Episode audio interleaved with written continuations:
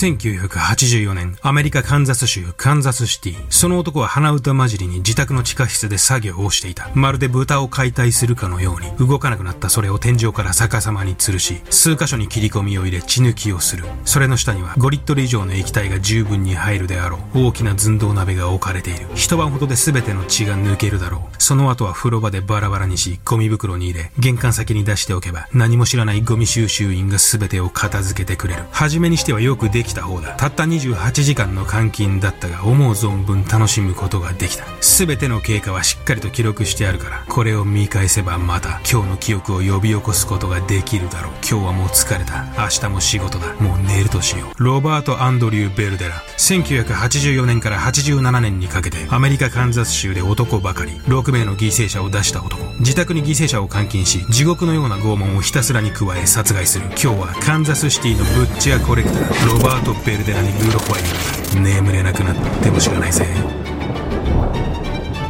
グロファイリングはご覧のグロファイラーのほか多くのグロファイラーたちによって支えられています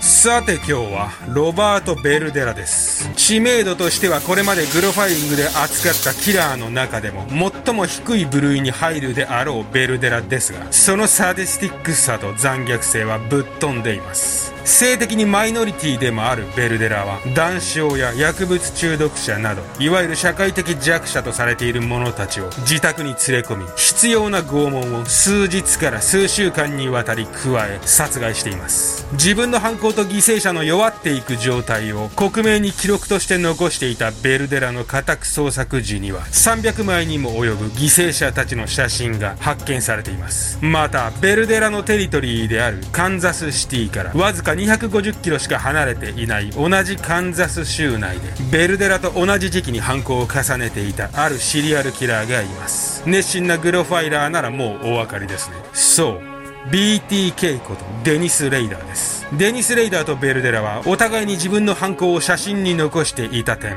無類の拷問好きという点で恐ろしいほど似ています。希代のサディストロバート・ベルデラとは一体どんな男だったのでしょう。それでは行ってみましょう。1988年4月カンザス州カンザスシティガス検診員のボブ・チャトレイは勤務中通りの向かい側で大きく手を振っている若い男に気づきました。首に犬用の首輪らしきものをつけ、トランクス1枚のその男の姿は、男の身に何かの異常事態が発生していることを示唆していました。この日、ベルデラに4日ほど監禁されていたクリス・ブライアンが命がけで、ベルデラの自宅から逃亡を試みたのです。遡ること4日、ブライソンとベルデラの出会いは3月30日にまで遡ります。生活のため街で自分を売っていた23歳のクリス・ブライソンはその晩、ベルデラに声をかけられます。いくらだ？場所は俺の家でも構わないか。交渉がまとまった2人はベルデラの家に到着し1階でさして興味もないお決まりの雑談をした後いざ2階へ向かいます。そしてブライソンが階段を上り始めた時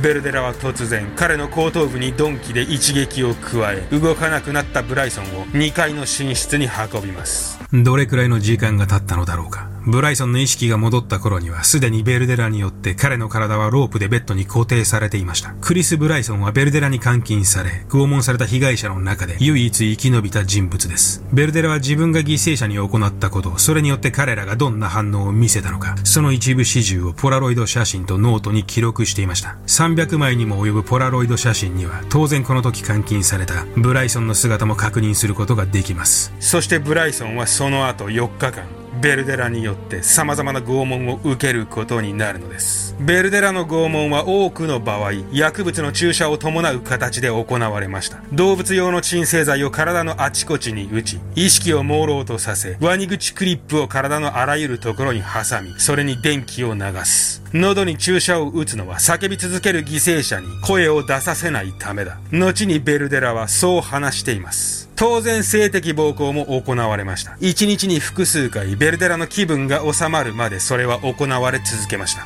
ブライソンは過去の犠牲者たちのポラロイド写真を見せられ、抵抗するとお前もこうなるぞ。こいつらは今はもう死んでいて、犬の餌になったんだとベルデラに脅されたと言います。しかしブライソンは諦めてはいませんでした。初日と2日目にベルデラの機嫌を取り、抵抗せず、おとなしくすることで、彼の信頼を獲得し、脱出のチャンスを虎視眈々と狙っていたのです。です。チャンスは突然訪れました。監禁4日目にあたる4月3日、ベルデレは今この時間、家にはいないのではないか。幸い膝の間に挟んだ状態でリモコンを操作し、テレビを見ることを許されていたブライソンは、テレビの音量を絞り、耳を澄ませます。1階からの物音はしない。今しかない。ブライソンはそばにあるマッチを手繰り寄せ、それでわずかな火を起こし、ロープを燃やし、2階の窓から飛び降りました。予想以上に高い場所から飛び降りたブライソンは、着地した瞬間に足を痛めましたが、折れてはいない。仮に足が折れていたとしても、そんなことはどうでもよかった。とにかく逃げなければ殺されてしまう。通りに出たブライソンが、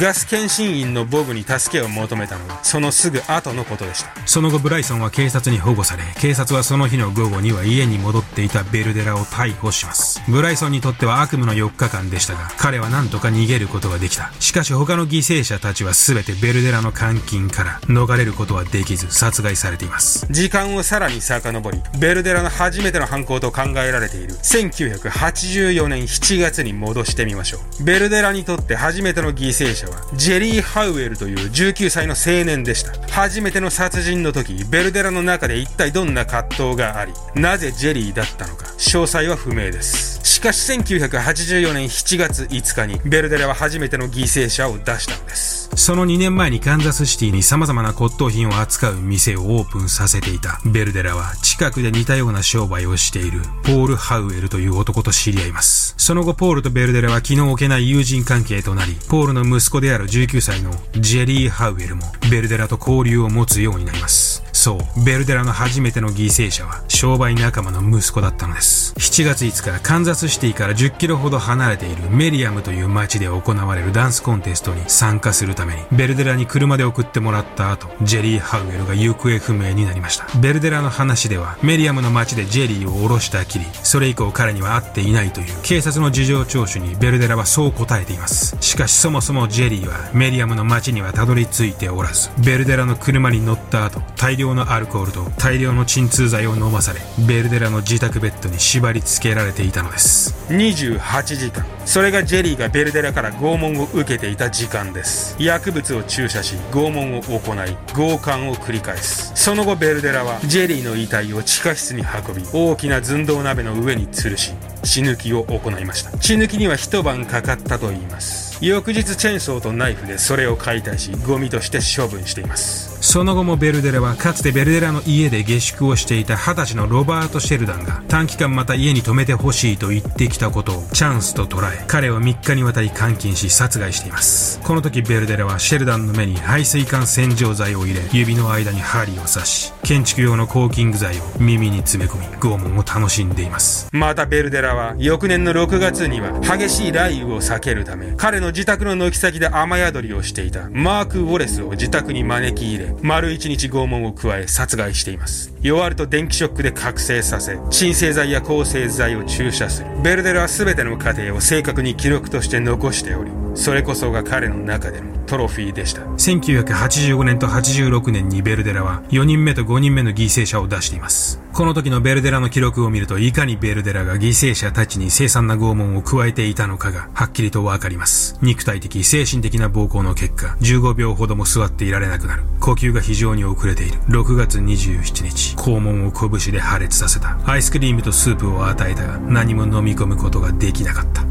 ベルデラの目的は自分の欲求を満たすための制度例を確保することでしたが彼がその拷問の記録やポラロイド写真などを大量に残していることから一連の拷問殺人は単なる欲求のためだけのものではなくそこにはやはり快楽的なサディスティックな要素があったことは確かです。一体ベルデラのこの残虐性はどのように熟成されていったのでしょうか？ロバート・ベルデラの過去を見てみましょう。ベルデラの過去には、後に彼が行う異様なまでのサディスティックな行為の源泉となる、はっきりとしたトラウマ的な出来事があったわけではありません。恵まれた幼少期というわけでもないが、絶望的なまでに暗く湿ったものでもない。それがロバート・ベルデラの幼少期でした。ロバート・ベルデラは1949年1月31日、アメリカ・オハイオ州に二人兄弟の長男として生まれました。ベルデラの父はフォード社の金型工として働いていましたので、彼の幼少期に貧困の影は確認できません。もっともベルデラの父はスポーツが得意な弟とベルデラを比較することが多く、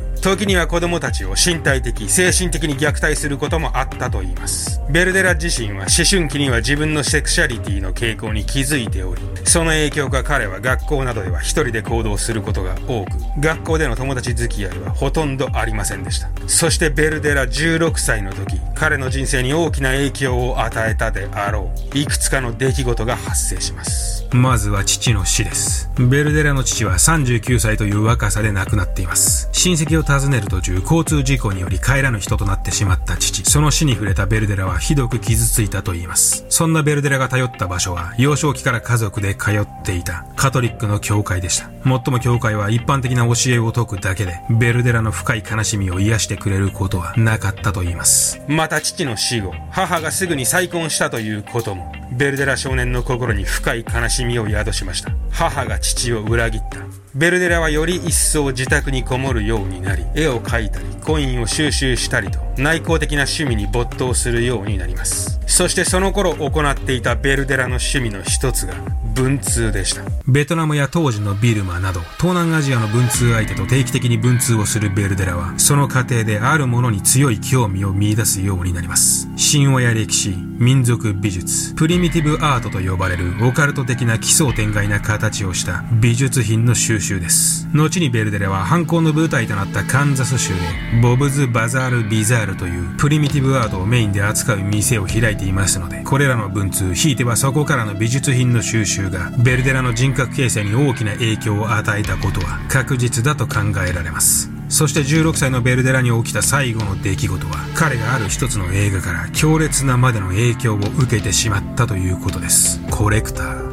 1965年に制作された孤独な男がある女性に対する盗作した愛を実現するためにその子を監禁してしまうというストーリーの映画。この映画を見たベルデラはそのストーリーや描写に強い影響を受けたと話しています。いつかこんなことをしてみたい。ベルデラはそう考えるようになります。思春期に出会った映像作品や書籍などから影響を受けた凶悪犯は数知れず、日本ではパリ人肉事件の佐川一世は童話や小説からカニバリズムにつき強い影響を受けていますし、海外ではジェームス・バルガー事件の主犯であるジョン・ベナブレズも映画チャイルド・プレイから強い影響を受けたと考えられています。もっとも映像作品から何らかの影響を受け、それが犯行の直接的な誘発につながるケースというのは、レア中のレアだということを忘れてはなりません。その映画や書籍を見た膨大な人間の中から、たまたまそういったタイプの人間が出てきてしまう。大学に進学するとベルデルは美術の勉強をするようになりますが、この頃から彼は次第にサディスティックで猟奇的な行動をとるようになります。仲間の目の前でアヒルの首を切り、犬に鎮静剤を打ち、その経過を観察する。さらにベルデラは大学時代にドラッグとも出会い、売人のようなこともするようになり、マリファナと LSD の所持で逮捕されています。。大学を中退するとベルデラは自らがゲイであることを公言し、麻薬中毒者や談笑や軽犯罪者などを自宅に留め、その代わりに関係を持つようなことを行うようになります。おそらくこの頃の経験がベルデラが後に行う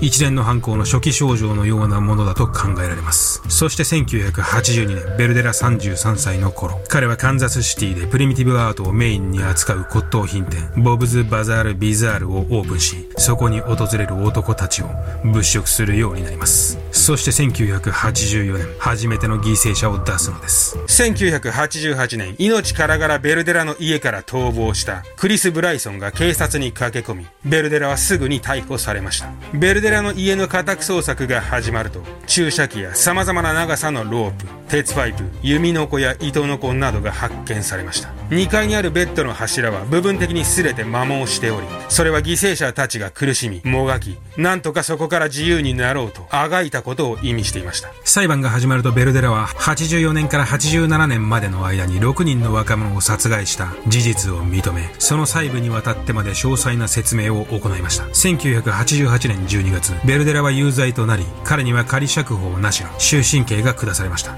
その後ミズーリ州の刑務所に収監されたベルデラは4年間だけ服役し1999年10月8日突然の心臓発作により獄中死しています。ロバート・ベルデラ43歳でした。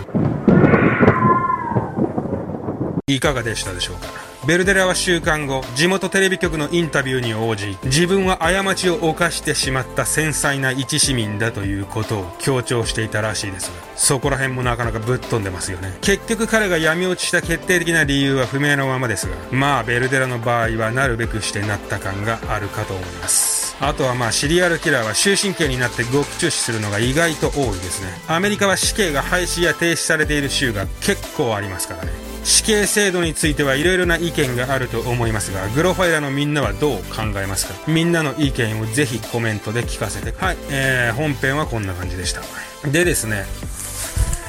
前回の動画から、えー、10日ほど経ってますけども、まあ、登録者がね、あの前回の動画上げたら、えー、とうとう1万人になりました。ありがとうございます。えー、今年中にですね、あの10万人を目指して、え、さらなる精進に励みたいと思いますので、ぜひよろしくお願いします。はい。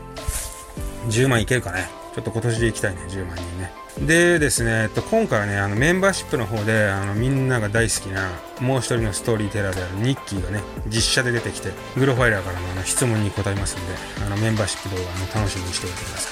い。3日以内には出せるかなと思ってます。うん。そんな感じかな。今日はムーがね、おとなしくてよかった。うん。まあ、そのうち、みんながびっくりするような発表をしたいかなと思いますので、それも楽しみにしておいてください。じゃあ今日はこの辺で。